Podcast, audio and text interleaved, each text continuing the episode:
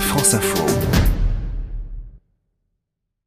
Aujourd'hui, je suis avec Jeanne, 13 ans, à qui vous proposez, Isabelle, d'adopter un régime flexitarien, c'est-à-dire? Alors, le régime flexitarien, en fait, c'est d'essayer de réduire sa consommation. Alors, d'abord de viande, euh, de poissons sauvages, de produits transformés, vous savez, les plats tout prêts euh, qui sont bien gras, bien salés, bien sucrés. Et par contre, d'augmenter euh, sa part de légumes, de céréales et de légumineuses comme tous les pois, etc. Quand on regarde, ça coûte pas plus cher, même ça coûte moins cher, hein, parce que souvent la viande et le poisson c'est cher. Euh, c'est tout à fait nourrissant et on a tout ce qu'il faut pour être en bonne santé.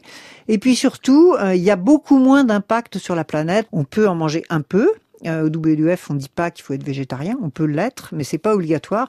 Mais en tout cas, il faut absolument, si on veut garder une planète vivante et en bonne santé, il faut absolument diminuer notre, notre consommation d'un certain nombre de choses. Alors là, je crois que nous touchons à un blocage majeur pour Jeanne. Je suis pas prête à me passer de viande parce que déjà j'en mange beaucoup et puis j'adore ça. Donc je mange au moins 5 viandes en semaine. Cinq fois par semaine. Eh ben, ma chère Jeanne, c'est pas très bon pour ta santé. Je suis désolée de te le dire. Alors, on va faire un petit essai, si tu veux bien. Tu vas essayer de passer à quatre fois, par exemple. Hein. Tu sais, il y a les lundis verts qui, justement, euh, on dit, bah, le lundi, voilà, on mange pas de viande.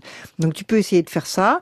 Et puis, grâce à ça, je peux te dire vraiment que tu contribues à préserver les forêts. Et ça, c'est quand même important parce que les forêts, on en a absolument besoin.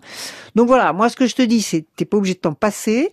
Si t'en manges, essaye d'en manger moins, mais à ce moment-là, bah, tu peux euh, avoir de la meilleure qualité. Hein. Il y en a qui, il y a des labels, euh, ça peut être de la viande bio, ça peut être de l'origine contrôlée, euh, et je t'assure qu'en général, cette viande a les meilleurs goûts. Voilà, moins mais mieux. On vérifie ce qu'il y a dans nos assiettes et on limite effectivement les protéines animales. Merci Isabelle Autissier.